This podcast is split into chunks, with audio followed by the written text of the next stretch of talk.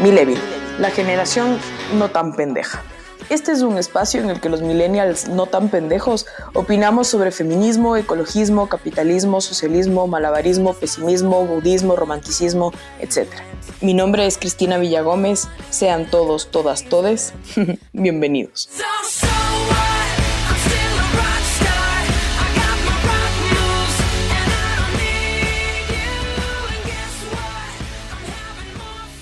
El feminismo nace como un movimiento que busca liberar a la mujer. ¿Liberarla de qué? No de micromachismos, ni de las expresiones invisibles del patriarcado, ni de los delitos por los cuales todos somos víctimas. No.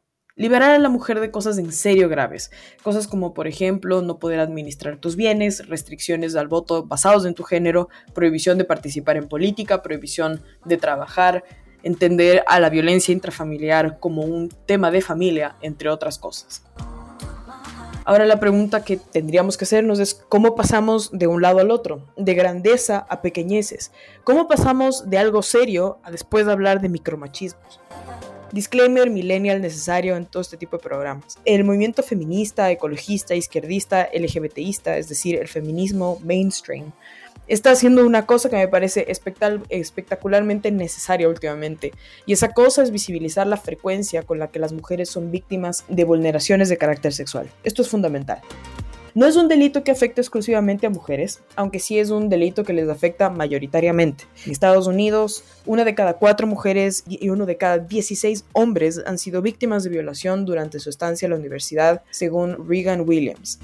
Este es un problema importante del que es vital hablar. Cuando me refiero a las pequeñeces del movimiento feminista mainstream, me refiero a pequeñeces como el uso del lenguaje neutro y micromachismo. Evidentemente no me estoy refiriendo a las denuncias de violencia por carácter sexual. Ahora es el mejor momento en la historia para ser mujer en Occidente. Punto. No hay discusión. Nunca en Occidente fuimos más libres, nunca estuvimos más sanas, nunca tuvimos tantas oportunidades como hoy. El mundo no es perfecto y jamás lo será, pero hoy estamos mejor que nunca. Cada vez son menos las luchas que se podrían estar añadiendo a la lista de los enemigos del feminismo. Sin embargo, no se siente así. No se siente que la lista se hace más pequeña, sino que se hace más larga.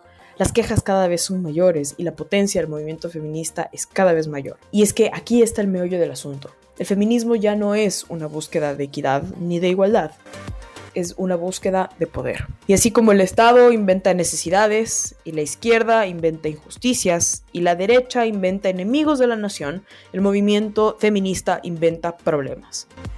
¿Te rechina los oídos cuando me escuchas decir lo que te estoy diciendo? Te entiendo.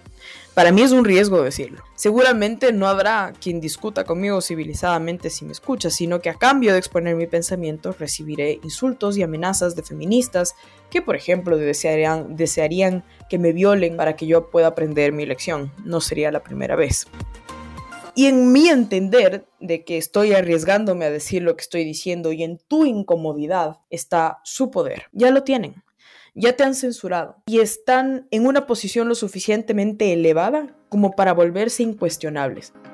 Aun cuando estamos compartiendo un momento tan privado como que tú estás escuchando este podcast y yo lo estoy grabando. La verdad es que solo podrán llegar hasta donde nuestra sumisión les permita llegar. Eso ya depende de nosotros. Por eso les ruego, cuestionen al feminismo tal y como se presenta hoy.